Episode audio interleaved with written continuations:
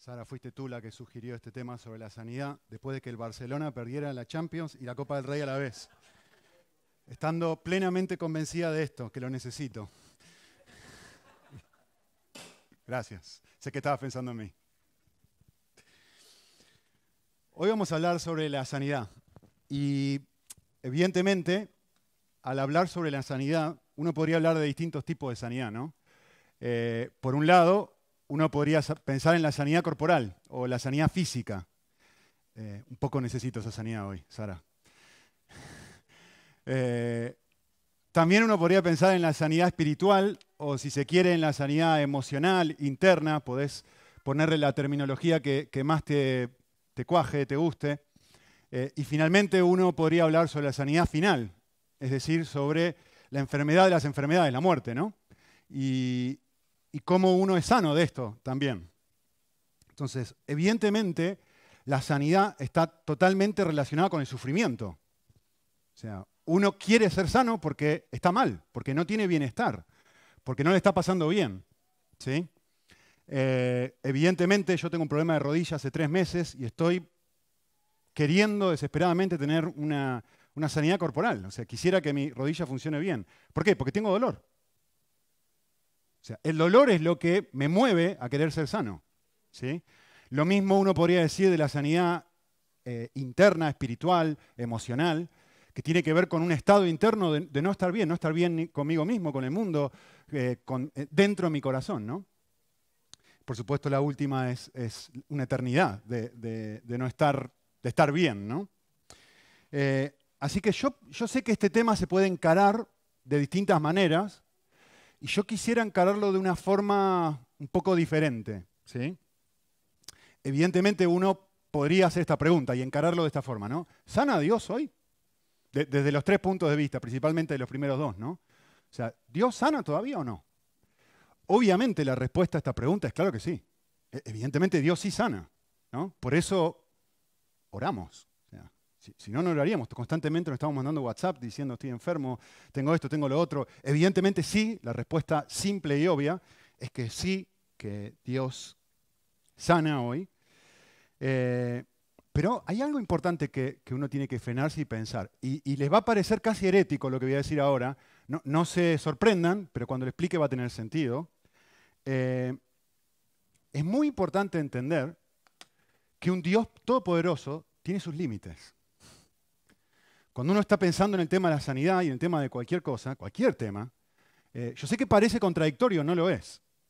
Eh, ser todopoderoso, que Dios sea todopoderoso, no significa que Dios puede hacer cualquier cosa. Eso no es, eso es un concepto errado de ser todopoderoso. Ser todopoderoso significa que Dios puede hacer cualquier cosa conforme a su carácter y conforme a sus propósitos. Dios tiene el límite de su propio carácter. Es decir, por ejemplo, Dios no puede pecar. Dios no puede mentir. Dios eh, no puede tratar a alguien con odio. Dios no puede eh, tratar a alguien con impaciencia. Dios no es impaciente. ¿sí? Eh, Dios no tiene falta de amor. Dios no puede actuar con falta de amor. Dios no se comporta de una manera injusta. Es decir, Dios no hace cosas que son contrarias a su propio carácter, es decir, tiene esos límites, por supuesto. Y además, no solamente tiene esos límites, sino que tiene el límite de sus propios propósitos. Eh, propósitos para la humanidad, propósitos para ti para mí. Por ejemplo, un ejemplo simple pero muy obvio. Eh, mi niño, Dios es nuestro padre, ¿no? Genial. Mi hijo, si mi hijo de cinco años, Manuel, viene y me dice a mí, pues papá, quiero dejar el colegio. Bueno, pues me alegro mucho, pero eso no está de acuerdo con mis propósitos para tu vida. Y yo voy a ser tan malo que te voy a mandar al colegio todos los días y te voy a poner, eh, voy a hacer que, que justamente hagas lo que tú no quieres hacer y te voy a hacer sufrir. Todos los días vas a tener que hacer algo que a ti no te gusta y mis niños si serían muy felices si no fueran al colegio. Pero eso no está de acuerdo con mis propósitos. Y Dios ha delegado autoridad sobre mi vida para que yo lo lleve por el lugar que Él también quiere. Por lo tanto, yo también tengo ese límite, tú también tienes ese límite. ¿sí? En ese sentido lo digo. Eh, por supuesto, a la luz de esto, em, una última cosa que quisiera decir antes de contestar a otra pregunta, es que em, Dios ha prometido que un día sí sanará toda la enfermedad. en, su palabra dice claramente que un día no va a haber ninguna enfermedad. Y esto está un poquito linkeado con lo que voy a responder ahora, que no es mi punto principal. Entonces, la pregunta obvia ahora es, bueno, ¿y por qué Dios sana algunas veces sí y algunas veces no? En todo sentido, no solamente físicamente, sino también a nivel emocional y espiritual. ¿Por qué algunas personas parecen que tienen un encuentro con Dios y a los cinco minutos dejan las drogas? Y a otras les lleva muchísimo tiempo. ¿O por qué tengo una lucha y algunas personas tienen una lucha, se encuentran con el Señor y rápidamente uno pareciera ver y decir, pero esta persona es otro? O sea, antes una persona tremendamente timorata, una persona con un montón de miedos y, de repente es una persona súper valiente. ¿Se les ocurre algún ejemplo bíblico? Pero hay muchísimos, ¿no? Eh, Pedro, por ejemplo. En fin, un montón de personas en el, Nuevo Testamento que uno puede ver y dice, ¿pero por qué? ¿Por qué algunas veces sí algunas veces no? A ver, esto no es una, una pregunta fácil de responder. No es mi intención ser simplista en la respuesta que voy a dar ahora, especialmente si estás sufriendo especialmente si estás pasando por un momento de dolor, no, quiero que interpretes esto como que no, me entiende Nico, sino simplemente quiero darte una, respuesta muy cortita y enfocarme en lo que sí quiero encarar en este tema. Em, simplemente decirte esto, si, si Dios sanara siempre a todos los enfermos, esto o este lugar que nosotros estamos viviendo ahora no se llamaría cielo. Perdón, no se llamaría tierra, se llamaría cielo. Dios, como dije hace un segundo, sí ha prometido que un día sanará toda enfermedad. Pero ¿por qué no lo hace ahora? Pues porque en cierta forma está limitado en ese sentido. En el sentido de decir, si, Dios hace esa transformación que ha prometido que la va a hacer, esto no sería la tierra, esto sería el cielo. ¿Sí? Entonces ahora estamos en un mientras tanto, en un periodo intermedio entre vivir en un mundo al cual Dios está sanando y un momento en donde Dios ha prometido, voy a hacer una sanidad completa. Estamos en un mientras tanto. ¿Sí? En ese, ese es el periodo en el que tú y yo vivimos. ¿Vale? Y por eso lo que yo quisiera hacer es sí responder o, enfocarme en este tiempo en responder esta pregunta. Eh, ¿Para qué Dios nos sana? Y, estoy hablando en este caso del segundo tipo de sanidad, principalmente aunque aplica a todos, también aplica a la sanidad física, pero quisiera que pensemos un ratito, em, especialmente a la luz del pasaje que leímos, en cuál es, el objetivo que tiene Dios al venir a nuestra vida y, sanar nuestro corazón. ¿Qué, ¿Qué, es lo que Él tiene en mente cuando hace esto? ¿Sí? Sanar nuestro ser interior. Em, yo quisiera hacer algo. Antes de mirar el texto de, Corintios, lo que yo quisiera hacer, si tenés tu Biblia, es que te vayas súper rápido a un pasaje en Mateo 5, que es el Sermón del Monte, que seguramente lo sabrás o lo conocerás de memoria, si te gusta leer la Biblia. Pero quisiera que vayas a Mateo 5 un minutito y observes algo conmigo. Miren Mateo 5, 3. Si ustedes hacen un escaneo de este pasaje, van a encontrar algo. Van a encontrar que Jesús dice nueve veces la misma palabra. Dice, bienaventurados, bienaventurados, bienaventurados. ¿Qué quiere decir felices, afortunados. La palabra griega es macarios. ¿sí? Esto es una persona sana. Esto es una persona que internamente está bien. Esto es una persona que cualquiera que lo mide, esta es una persona afortunada. Es una persona que eh, cualquiera que, lo mira desde afuera dice, esta es la clase de persona que a mí me gustaría ser. Qué, afortunado que es. mira su vida, mira, mira cómo es él, qué afortunada que es esta persona. ¿Sí? Esta es una persona que en cierta forma lo tiene todo. ¿no? Nueve veces Jesús menciona esta palabra, bienaventurado. Ahora, yo quiero que ustedes hagan un escaneo rápido de cómo, o mejor dicho, a quién Jesús define como bienaventurado. Miren qué paradójico y qué extraño. Dice, para Jesús una persona bienaventurada es alguien que llora, o mejor dicho, es una persona pobre, lo primero que dice, pobre en espíritu. Dice, pero pobre, ¿quién quiere ser pobre? Pareciera todo lo opuesto a alguien bienaventurado. Jesús dice, una persona bienaventurada es alguien pobre, es alguien manso. Escuchen esto, miren qué loco. Una persona afortunada es una persona que tiene hambre. Hambre y que tiene sed. Y uno dice, ¿pero qué? Esto no tiene mucho sentido. Es más, dice, es una persona que, lejos de discutir con los demás, busca la paz. Pero, pero no se pierdan en lo que sigue diciendo. Dice, son personas perseguidas. Un momento, perdón, ¿no estamos hablando de bienestar? ¿Cómo puede ser que Jesús diga, una persona bienaventurada es alguien que es perseguido? Miren esto, es alguien que es insultado, es alguien que dicen, del cual dicen todo género de mal contra esta persona. ¿Sí? Es paradójico, ¿no? ¿Y esto? Bueno, eh, la razón por la cual lo dice, si ustedes prestan atención, es porque Jesús dice que estas personas no es que pasan por un proceso, entre comillas, de sanidad. Entre comillas, ¿eh? Miren cada uno de los puntos en el versículo. Eh, los que. ¿Dónde está mi pasaje? Los que son pobres reciben un reino. Los que lloran reciben algo, consolación. Es decir, están en esta situación fea, aparentemente, pero Dios les permite pasar por esta situación no tan agradable, pero de parte de Dios reciben algo, reciben un reino, reciben consolación, heredan la tierra, em, sacian su sed. Epa. Eh, dice el texto, en medio de los problemas, tienen gozo y se regocijan.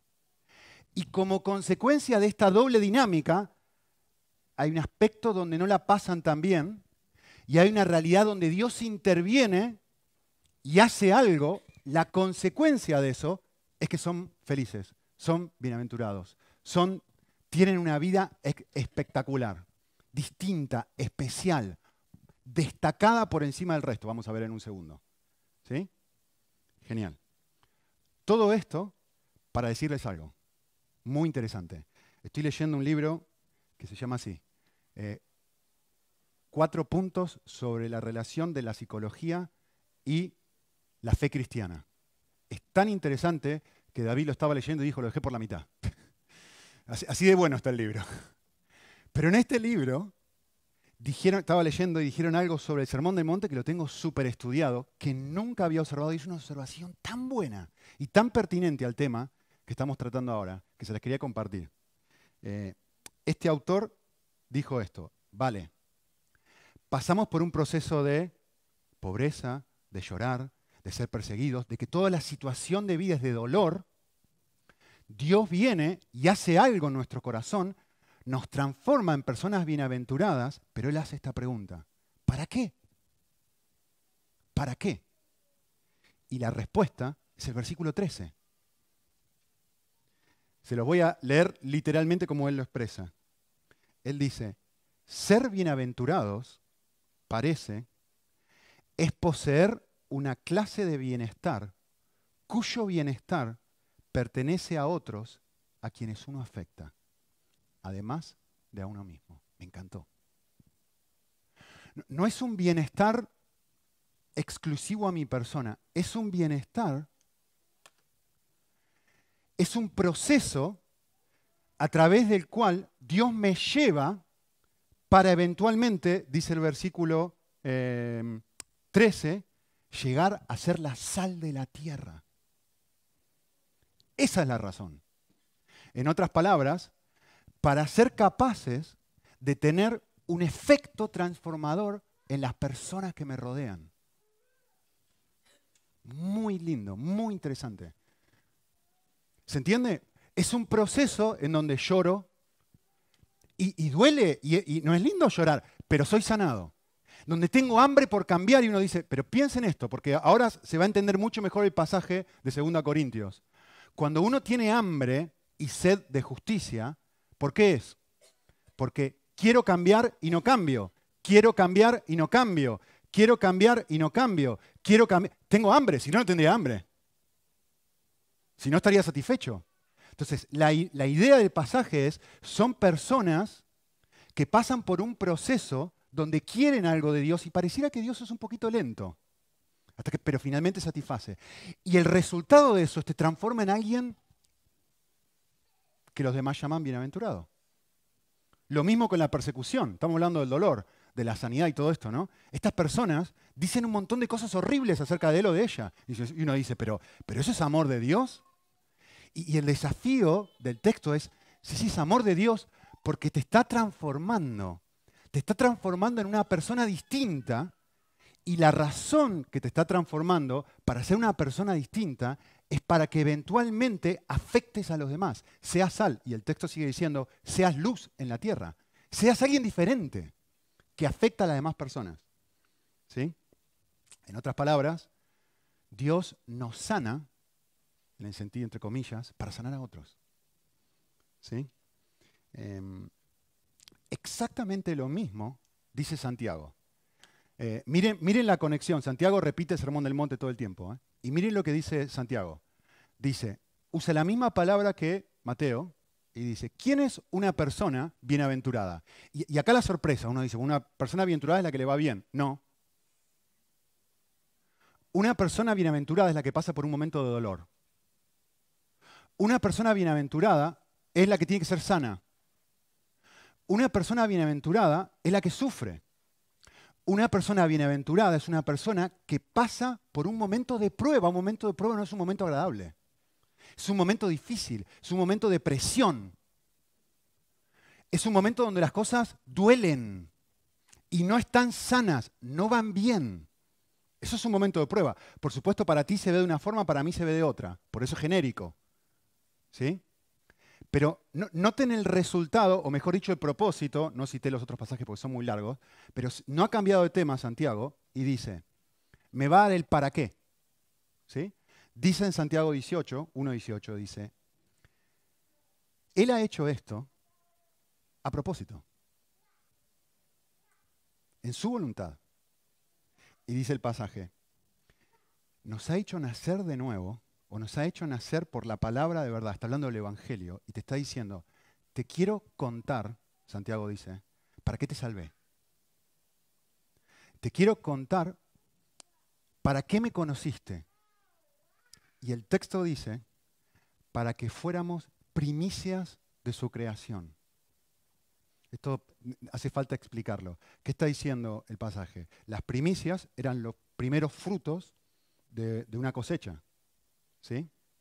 Y lo que está hablando acá es, es Dios el que está haciendo, intentando producir frutos en tu vida, frutos en mi vida, y está diciendo, esta prueba te hace una persona bienaventurada para que tú llegues a ser eventualmente los primeros frutos de la obra de Dios. Algo distinto, algo, algo sabroso, algo diferente, algo especial. Y yo lo puse de esta forma. E, el objetivo de ser cristiano es ser una persona diferente. No una persona diferente en el sentido de, uh, soy mejor. No. Déjeme decirlo de esta forma, a ver si ayuda. Un pequeño Jesús. Voy a usar una palabra teológica, la voy a explicar. El principio de la glorificación. Eso es lo que está diciendo acá. Esto es, un día Dios nos va a cambiar por completo y lo que el texto está diciendo es esto.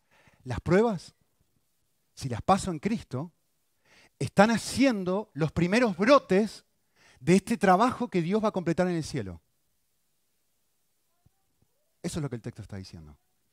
Eh, te están haciendo, un poco lo que hablábamos antes, te están ayudando a aprender a ser una persona que pone primero el interés del otro. Te están transformando en una persona que sabe perdonar. Te están transformando, ven, luz, sal, distintos. Te están transformando en una persona que ama a los demás. Que es capaz, que no vive de una manera egoísta. Ah, los primeros frutos de la creación de Dios. ¿Cómo? A través de momentos difíciles me transformo en esa clase de persona diferente. ¿Sí? Eh, ejemplos prácticos. Eh, yo cuando pienso en esto, me gusta pensar en, en alguien que se quiere poner de novio. Eh, yo me acuerdo de mis momentos de soltería. Y en mis momentos de soltería, lo que uno quiere es esto. Uno quiere no sentir dolor. Me siento solo. Me siento sola. Ya quiero algo o alguien que sane esta realidad de mi corazón. Es una prueba. Es un desafío. Y uno dice, ¿para qué? ¿Por qué voy a esperar? ¿Por qué esperar? Y el desafío es este. Si pasás la prueba con fe, ¿sí? el Señor lo que hace es te transforma en una persona bienaventurada. En los primeros frutos de alguien distinto. De, tener un matrimonio, no matrimonio promedio, permítame la palabra argentina, no matrimonio trucho, no un matrimonio de, de mala calidad, sino te está trabajando a través de las pruebas para aprender a ser una persona paciente. Porque claro, ¿a quién le gusta esperar? Pero ahora estás en un proceso de espera y de espera y de espera, ahora estás esperando. Pero eventualmente eso te ayuda en tu relación con tu futuro marido o esposa a ser una persona paciente, a ser las primicias de una creación distinta. ¿Lo ven ahora? El para qué es esto. Otro ejemplo. Em, un empresario le va mal en su empresa, siempre ganaba mucho dinero y de repente las cosas comienzan a ir mal. ¿Qué quiere esta persona? Sanidad. Quiere que las cosas vuelvan a ser como antes. Quiere eso. Quiere una solución a su problema. Y seguramente ora y le pide al Señor, por favor, que todo salga bien, que todo vuelva a ser como antes, que todo vuelva a ser como antes. Y la pregunta es, ¿y para qué? Eh, y Dios empieza a mostrarle a esta persona, un momento, esta, esta situación empieza a sacar a la luz me cuesta vivir por fe. Tengo un amor enorme al dinero. Realmente doy cuando me sobra, pero no doy cuando no me sobra. Y este hombre empieza a descubrirse, empieza a entender quién es. Y de repente el Señor empieza a trabajar, empieza a responder con fe a esa situación. Pasa esa prueba y esta persona sale con una confianza en Dios diferente y se transforma en una persona, un saqueo, se transforma en un saqueo que empieza a dar, a dar con un corazón distinto. Tengo un amigo en los Estados Unidos, me encanta, él tiene una empresa y solamente contrata a estudiantes de seminario. ¿Y saben lo que hace? Le paga súper bien por hora. Les paga mejor de lo que su trabajo merece eh, remuneración. ¿Saben por qué lo hace? Porque quiere que estos chicos puedan dedicar tiempo a, sus estudios. Entonces le paga súper bien. ¿Qué te parece, Leo? Estaría bien eso, ¿no? Todo el mundo cuando hablo de esto me pide su teléfono, por favor, que, me contrate. Eh, eh, una persona que es sal en la tierra, que es luz en la tierra. ¿Por qué? Porque que es un bienaventurado. ¿Por qué? ¿Porque gana mucho dinero? No. No porque ha aprendido cómo hacer luz y sal, cómo afectar a la sociedad alrededor y decir, y cómo vivir para el reino de Dios, no para su propio reino. ¿Sí? Enorme introducción. Eh, Corintios 2 habla exactamente de lo mismo. ¿sí? No voy a pasar tanto tiempo, no se preocupen. Eh, vayan ahora sí al texto y se van a dar cuenta que todo este pasaje habla exactamente lo mismo. Cómo Dios recicla nuestro dolor. O, si se quiere, nuestra falta de sanidad. Sus no intervenciones, porque estamos hablando de la pregunta originaria, ¿por qué a veces sí, por qué a veces no? Sus no intervenciones. ¿Por qué? ¿Por qué no ahora, ya? Mira mi dolor, Señor, ¿por qué no ahora? ¿Sí? ¿O para qué, mejor dicho? Em, el versículo 3 dice, Pablo, bendito sea el Dios y Padre nuestro Señor Jesucristo. Noten cómo describe a Dios ahora. Tú eres un papá. No Jehová de los ejércitos, alguien súper ajeno, no el Dios que está escondido allí. No, no, no, no, no. Lo describe como Manu hablaría de mí. Yo no sé si sabe mi nombre, Manu. Si ustedes le preguntan, por ahí no saben ni mi nombre. Que sí, que sí, los que tienen niños pequeños saben. Pero sí sabe quién soy. Si sabe que puede correr a mí cuando tiene un problema, que es lo primero que hace? Si sabe que en el dolor viene a mí. Y Pablo dice, Dios es esto para mí. Es un Padre de misericordia y es un Dios de toda consolación, ¿no? El cual nos consuela en toda nuestra tribulación. Noten que dice dos veces toda. Y, acá del para qué. Dice, para que nosotros eh, podamos también consolar a los que están en cualquier aflicción con el consuelo con que nosotros mismos fuimos consolados por Dios. Porque así como los sufrimientos de Cristo son nuestros en abundancia, así también abunda nuestro consuelo por medio de Cristo. Pero si somos atribulados, de vuelta, miren el para qué. Es para vuestro consuelo y vuestra salvación. Y si somos consolados, de vuelta el para qué. Es para vuestro consuelo que obra en soportar las mismas aflicciones que sufrimos nosotros. Es decir, eh, el objetivo de Dios no, es simplemente que yo llegue a estar sano. El objetivo de Dios es que yo aprenda a sanar a otros. No, es simplemente, no es, egoísta, no es individualista, no, se centra solamente en mi persona. Es un proceso en donde Dios me permite experimentar una medida de dolor y de falta de sanidad, entre comillas, en nuestra vida, para eventualmente recibir una sanidad que es capaz de sanar a otros, ser saldo, ¿ven? ¿Ven la conexión? No es solamente recibir consuelo, es, tener la capacidad de extender ese consuelo real y sanador a otros. ¿Sí? Evidentemente, la, pregunta que todo el mundo se estará haciendo, seguramente es, ¿y, cómo recibimos ese consuelo? ¿Cómo llegamos a ese estado?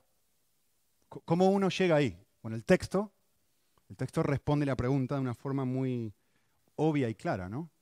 Eh, recibiendo el consuelo de Dios. Eh, déjenme hacer un, un pequeño paréntesis.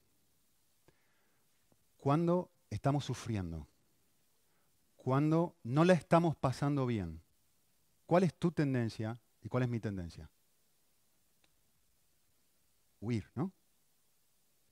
Tratar de, alguna forma, aminorar el dolor que uno siente sanarme. ¿Sí o no? ¿O soy el único que tiene este problema? Eh, el problema es que para evitar el dolor, lo que hacemos es buscar soluciones, yo lo llamo de esta forma, me gusta, paliativas, pero no verdaderamente sanadoras. Es decir, distintas cosas que de alguna forma me, hagan quitar esta sensación, este estado, este dolor que tengo, pero que no sanan realmente el corazón. Déjenme leerles una cita muy linda, muy larga, pero muy buena, de Henry Nowen. No sé si lo conocen, pero él ha escrito cosas muy, muy, muy interesantes. Eh, eh, eh, simplemente disfruten, ¿sí? porque es larga. Pero escuchen esto. Él escribió lo siguiente, dice, intentamos apoyarnos en personas o libros o sucesos o experiencias o proyectos o planes, esperando secretamente que esta vez será distinto y producirá sanidad, pero no lo hacen, por lo menos no por mucho tiempo. Seguimos experimentando muchas clases de anestésicos buscando paralizadores psíquicos, pero solo logran eso, anestesiarnos, no sanarnos. Nos hemos acostumbrado tanto a este estado de anestesia que nos da pánico cuando no hay nada ni nadie para distraernos. Si no tenemos un proyecto que concluir, un amigo al que visitar, un libro que leer, una televisión que mirar, un disco que escuchar, o un internet, no había internet cuando escribí esto, eh, si nos encontramos completamente solos con nosotros mismos, nos acercamos tanto a la revelación que trae esta soledad que tememos con pavor esta experiencia y hacemos cualquier cosa con tal de volver a estar ocupados. Sin la soledad del corazón, en nuestros contactos con los demás, seremos pobres y ansiosos. No seremos sal. no podremos consolar, es lo que está diciendo. No, tendremos ningún efecto transformador en nadie. Eso es lo que Nowen está diciendo. Sin la soledad del corazón, en nuestros contactos con los demás seremos pobres y ansiosos. Es decir, estarás vacío, no tendrás nada para decir, no tendrás nada para aportar de verdad a la vida de otra persona. Oh, estarás ansioso. ¿Y qué digo? ¿Y qué no digo? ¿Y qué? Y qué? Ansioso. Pegajosos o sofocantes. Quiero tanto la relación que termino destruyéndola. Lo, amo demasiado la persona, no la dejo respirar. Seremos dependientes y sentimentales. Me dice la más mínima cosita y me destroza. Me ¿Cómo puede? Mira lo que me dijo, mira cómo me miró, mira cómo... un corazón, esto es lo opuesto a una persona bienaventurada, a la primicia de su creación. Te tocan y te destroza. ¿Pero por qué? Porque no viviste bien la prueba.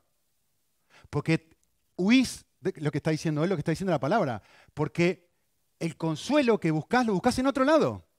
Y rápido, y ya, microondas, 30 segundos. Que, alguien quite esto que estoy pasando ahora. Entonces, como, no, como hay experiencias paliativas, pero no sanadoras, no soy una persona sana. Y tengo esa clase de matrimonio que yo les decía antes, por eso lo importante, que termino pa, pa, pa, pa, pa, pa, pa. O soy un empresario que vive para sí mismo o lo único que me interesa son mis propios proyectos, o soy un cristiano mediocre. ¿Por qué? Pues por esto. Por esto. Em, me encanta esto, dice, somos disfrutadores y parásitos. Le chupo amor a los demás. ¿no? Porque sin la soledad del corazón, percibiremos a los demás solo como entes para usarlos. Lléname ámame. Haz esto por mí, todo yo. ¿Sí? Los usaremos para satisfacer nuestras necesidades personales, a menudo ocultas. Lo que hace Pablo es desafiarnos a buscar la sanidad en otro lado. La sanidad no es internet, la sanidad no es en una relación, la sanidad no la, la sanidad es alguien. Pablo dice, lo que nosotros recibimos en nuestros momentos de prueba es el consuelo de alguien, no de un concepto teológico, sino de Dios mismo. Entonces el desafío es cuando estás pasando por esta situación, ¿a dónde vas? ¿Qué te consuela? ¿Qué te llena? ¿Qué vuelve a, generar? ¿Qué, ¿Qué es tu gasolina? Pablo dice que lo que afecta a él, que te hace sal, que te hace diferente, es si tu gasolina es Dios. ¿Sí? Estaba, estuve en Barcelona la semana pasada y, yo fui a enseñar y conocí una chica, chica más grande que yo, pero me dijo David que acá se dice chica, las chicas más grandes también, ¿no? Entonces, vale. Eh, hace un año que es creyente. Y yo fui compartí todos mis conceptos teológicos y esto, estuvo buenísimo, todo el mundo, ah, y yo estaba con esta chica. Yo les aseguro que esta chica sabía muy poco acerca del Señor en el aspecto teológico. Pero su familia la odia ahora. Piensa que le han lavado el cerebro. Se convirtió hace un año. Una relación con Dios, una intimidad, una, un vínculo tan cercano con Dios que yo estaba. Ven, vení, sacate un ratito, vení, contame. ¿Cómo es esto? Que uno se daba cuenta de decir, esta chica no está, no viene a la iglesia, no estudia teología, no lee la Biblia. Esta chica está relacionada con alguien. No es simplemente un concepto, es un alguien que está llenando su corazón y es muy obvio, porque todos los dolores que está pasando ahora los pasa que no la puedes ver de otra forma que sonriendo. Por supuesto, todo el mundo alrededor le decía, es tu primer amor, es tu primer amor. Y sí es el desafío de volver al primer amor todo el tiempo, lo que la Biblia nos dice. Entonces, el desafío es, se trata de encontrar tu fuente de gozo en Dios mismo. ¿sí? Eh, me encanta, Jonathan Edwards decía esto, me encanta, él tenía un montón de resoluciones, de, compromisos, y, uno de sus compromisos, el número 22, él dijo esto, he resuelto esforzarme por alcanzar el mayor nivel de felicidad que pueda para mí mismo en otro mundo y no en este. No, no, en mi relación, no en mi empresa, no en mi novio, no en mi novia, no en mi ministerio, no en ningún otro. No, no, no, en este mundo no. En otro, en Dios. Haré todo cuanto me sea posible para aplicarme a este cometido. Es decir, en otras palabras, lo que Pablo está diciendo es, sufrimos, no la, pasamos bien, sufrimos, pero para ser sanados de verdad. No, para una, una, bandita, una curita, ¿cómo se dice? Una tirita, gracias. No, para una tirita simplemente cuando hay un cáncer. No, no, no. Es para realmente ser sanados con el único que puede sanar el corazón.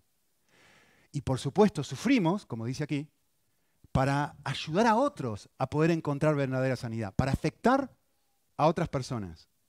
¿Sí? Muy bien, la última pregunta que voy a responder. Y la verdad que estudiando este texto nunca había visto esta observación y espero que les guste tanto como me gustó a mí entenderla. Eh, la pregunta final es, vale, ¿y cómo llevo a sanar a otros? Genial, me encanta todo esto. ¿Cómo hago? Bueno, si uno lee rápidamente el pasaje, fácilmente uno puede llegar a concluir, ah, Pablo es un superhumano. E-, él es distinto. Todo el sufrimiento que les pasa, todas las cosas malas que bueno, él, él sí puede responder, él sí recibe el consuelo de Dios. Yo no sé ustedes, pero yo hay momentos donde paso por un montón de momentos de dolor donde no siento a Dios tan cercano. Ni siento que Él me habla como pareciera hablarle a Dios. Pareciera que Pablo se le aparece el ángel Gabriel cada vez que está en un problema, ¿no? y, lo toca y le dice, pues, mira, aquí tienes tú, dicen toda tribulación, en todo momento, y uno dice, pero qué, este hombre es un superhumano, yo no soy así. Si uno lee el texto rápido, pero si uno lee el texto detalladamente, se van a dar cuenta que Pablo diría, estás equivocado, es exactamente al revés. Para él, para Pablo, aprender a recibir el consuelo de Dios es mucho más un proceso que un evento. ¿Cómo sé esto? Por dos razones que va a decir el pasaje. En primer lugar, por lo que dice el versículo 7. Miren lo que dice el versículo 7. Pablo hablando o escribiendo y dice, mi esperanza con respecto a vosotros, ah, un momento, stop. ¿Quiénes son vosotros? No son vosotros. mi esperanza con respecto a vosotros son los corintios, o los de Corintio la iglesia de Corintio es la iglesia más inmadura y no espiritual de todo el Nuevo Testamento. Son personas súper, súper carnales. Son personas que están viviendo, muchas de ellas muy lejos de Dios. Y está diciendo esto Pablo. Mi esperanza respecto a ustedes y a ustedes mismos es, está firmemente establecida, sabiendo que como vosotros también, también estáis pasando por estos momentos de sufrimiento, así también lo sois de la consolación. En otras palabras, lo que Pablo está diciendo es, lo que Dios ha hecho en mí no tiene que ver conmigo. No es que yo soy especial o distinto. Lo que Dios ha hecho conmigo, yo tengo la firme esperanza que también lo puedo hacer con vosotros, con la persona más inmadura que describe todo el Nuevo Testamento. Una persona que estaba teniendo relaciones sexuales con la esposa de su padre. Estos son los corintios. Y Pablo dice, tengo la firme esperanza de que si viviste un momento de sufrimiento bien, el resultado es que Dios puede también hacer esto en tu vida. Interesantísimo. Segunda razón por la cual es más un proceso que un evento. Y esta fue la que nunca había visto y la verdad que es fabuloso. Quiero que observen el versículo 8 y todo lo que viene después. Em, lo que Pablo va a hacer es mostrarnos cómo funciona este proceso. Y nos va a dar un ejemplo de su propia vida. ¿sí? Y dice en versículo 8, no queremos que ignoréis algo. Yo les quiero contar a ustedes un momento donde yo la pasé muy mal, sufrí muchísimo, y escuchen esto, ¿eh? y Dios no intervino. Y Dios no me sanó, y Dios no hizo nada. Lean el pasaje. Dice, nosotros sufrimos una aflicción en Asia. Y se discute acá cuál aflicción es, ¿sí? Pero era un momento extremadamente doloroso y difícil para él, ¿sí? Y sus compañeros, quienes estaban con él. Y, noten cómo lo describe. Porque fuimos abrumados de sobremanera, es decir, fue probablemente la situación más difícil de toda su vida. ¿Sí? Ahora, quiero que presten atención a las tres próximas frases que Pablo va a describir cómo él vivió este momento de dolor y de falta de actuar de Dios en su vida. Porque se van a sorprender. Miren lo que dice. Fuimos abrumados, en primer lugar, más allá de nuestras fuerzas, es decir, no, no era algo que podíamos solucionar nosotros mismos, al punto en que yo estaba con esta actitud interna. Esto que me está pasando, no voy a salir con vida. Yo no voy a salir con vida. Estaba resignado, lo que el texto está diciendo, ¿no? Perdimos toda esperanza de salir con vida. Ahora, sigan leyendo el versículo 9. Vuelve a enfatizar. De hecho, dentro de nosotros mismos ya teníamos la sentencia de muerte. Presten atención, ¿eh? La conclusión de Pablo es esta. Como no podemos librarnos por nuestros propios medios, vamos a morir. él está pasando por una situación difícil y él está diciendo, no me puedo zafar, no, tengo las fuerzas, esto sobrepasa nuestras fuerzas. ¿Cuál es su conclusión? En medio de un momento de dolor. No, no, no, no, que, ya está. Ya perdimos toda esperanza de muerte. Vamos a morir. Eh, esto es lo mismo, a ver, voy a dar una analogía. Esto es lo mismo que una persona que no tiene trabajo.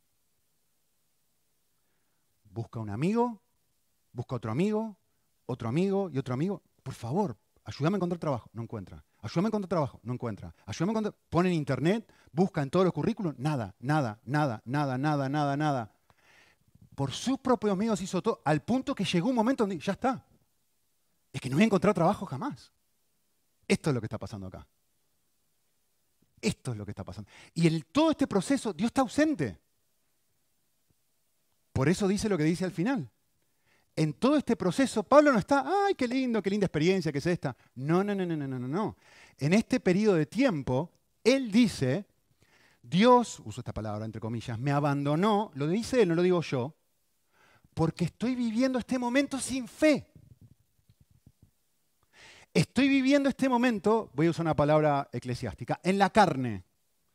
Estoy viviendo este momento sin confiar en Dios. Esta situación era tan dramática y tan difícil y yo pensé, bueno, haciendo esto voy a zafar, haciendo esto voy a zafar, haciendo esto voy a zafar. Y, no, no, no, no, al punto que llegué a un punto y ya está, ya está, vamos a morir. Y él está diciendo, me está diciendo, ¿para qué ¿Cuál fue la razón por la cual Dios no intervino hasta último momento? ¿Cuál fue la razón por la cual Dios no hizo nada? Y el texto lo dice de una forma bien, bien obvia, a fin de que no confiáramos en nosotros mismos, sino en Dios que resucita a los muertos. Ah. ¿Cuál es la clave? Esta es mi perla para ustedes, ¿eh? así que acá se las doy. El objetivo de Dios es ayudarme a descubrir con asombro, con sorpresa, con no lo puedo creer, cuán intrínseca es mi inclinación a intentar de controlar mi vida. Con mis fuerzas estoy tratando de zafar de esta situación con mis fuerzas, no pude, y no pude, y no pude, y no pude, y no pude. ¿Y por qué Dios no intervino? Y Pablo es muy claro, porque Dios quiere mostrarte a ti cómo tú tiendes a confiar en ti mismo y no en mí. Ahora, quiero que piensen un ratito un poco más, porque esto es súper profundo, es muy lindo. ¿eh? Yo sé que hoy fue medio filosófico, pero, pero merece la pena. ¿De quién estamos hablando? No estamos hablando de un cristiano cualquiera que recién se convierte. ¿eh? Estamos hablando, en teoría, de la persona más, una de las personas más espirituales que ha pisado este planeta. No solamente eso, pregunta muy importante. ¿Qué estaba haciendo Pablo en este momento? En el momento en que él no estaba confiando en Dios, seguramente estaba haciendo algo muy malo. ¿eh? Seguro, seguro, porque si no estaba confiando en Dios y Dios lo hace pasar por este momento de prueba, de dolor, para que aprenda a confiar en Dios, seguro que estaba haciendo algo malo. ¿Qué estaba haciendo? Le voy a decir qué estaba haciendo estaba haciendo misiones. Y no solamente estaba haciendo misiones, estaba predicando. Y no solamente estaba predicando, sino que además estaba dispuesto a entregar su vida en la carne, sin fe. Fabuloso esto. En medio de su servicio a Dios y estando dispuesto a enfrentar su propia muerte, todavía Pablo tiene la inclinación a seguir funcionando de esta forma. Yo voy a sanar mi vida, yo me voy a hacer un bienaventurado, yo voy a intentar controlar todo para que me vaya bien. Y el desafío de Dios es este. El desafío de Dios para Pablo es, no, Pablo, todos estos momentos en donde yo no intervine y en donde yo te dejé pasar por todo esto, tenían este objetivo. Tenían el mismo objetivo que vos le dijiste unos versículos antes a los corintios que están pasando esto. Te estoy ayudando a que vivas una vida de fe, a que confíes en mí, a que conozcas mi consuelo, a que conozcas lo que, lo que estaba viviendo esta chica de Barcelona que les dije hace un ratito. Es más, lo que algunos de ustedes, creo que fuiste tú, que dijiste que viste en Diana. Puedo ver el entusiasmo, yo puedo ver que aquí hay algo distinto, yo puedo ver que no es un concepto, yo puedo ver que es algo que nace del corazón, es algo real. Y el desafío que Pablo está haciendo es lo mismo. Yo puedo ser un apóstol, puedo estar predicando, puedo estar sirviendo, puedo estar dispuesto a entregar mi propia muerte y aún estar controlando mi propia vida. Y la razón por la cual Dios lo dejó pasar es justamente para que Pablo aprendiera esto. Y ahora tuviera algo para decirle a los, a los eh, corintios. ¿Sabes qué? No soy especial, no soy distinto a ti. No es que yo estoy en una categoría y ustedes corintios están en otra. No, no, no. Cuando yo paso por un momento de dolor, mi inclinación es la misma que la tuya. Qué desafío, ¿no?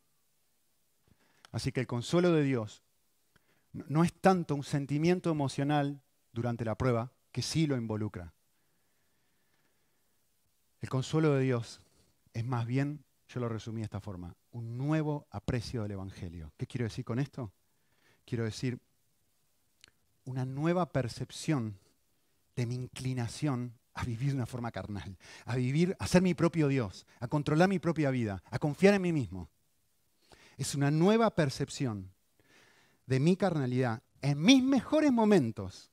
Cuando yo veo eso, digo, pero en el mejor momento de mi vida, aún ahí, Estoy confiando en mí mismo en vez de confiar en Dios. Y lo veo con una nueva dimensión y digo, ¡Ah! mira, mira quién soy. Y de repente es una nueva apreciación de que a pesar de ello, Dios sigue esperando pacientemente que deje de controlar mi bienestar y me abandone a Él en una dulce confianza. Este, este es el proceso que nos lleva. Es un redescubrimiento de quién soy yo y es un redescubrimiento de quién es Él. Y cuando estos dos asteroides colisionan,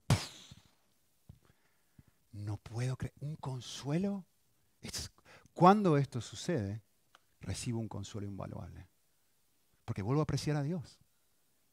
Y deja de ser un concepto y viaja por la distancia y la avenida más larga del universo. Se transforma en una realidad interna.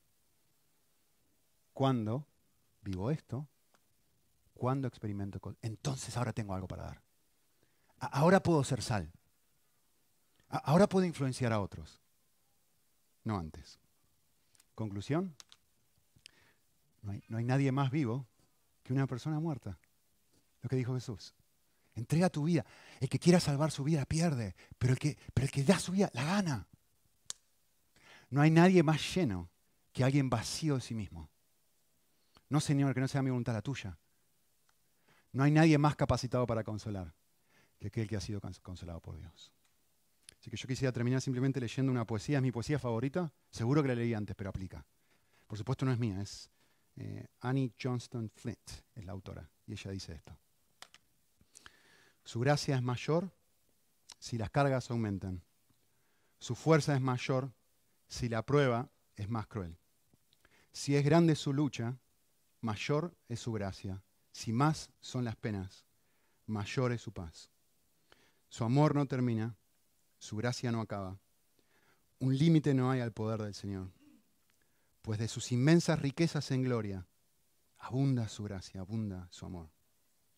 Si nuestros recursos se han agotado, si fuerzas nos faltan para terminar, si al punto ya estamos de desesperarnos, el tiempo ha llegado en que Dios puede obrar.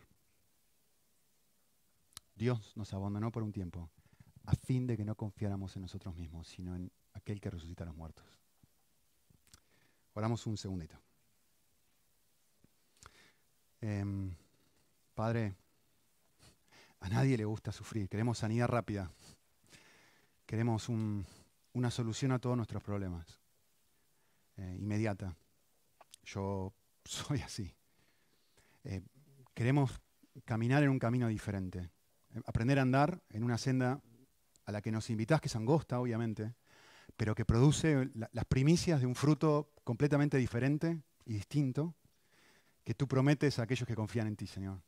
Así que mm, ayúdanos a caminar este camino, ayúdanos a andarlo en confianza, ayúdanos fundamentalmente a ver el nivel de paciencia que nos tienes, el nivel de amor incondicional que es capaz de quebrar el corazón y, ayudarnos a transitar una senda difícil, pero que finalmente tiene una corona preciosa, Señor. Eh, gracias por cada experiencia que nos, nos ayuda en este sentido. Te, lo, te pedimos esto en el nombre de Cristo.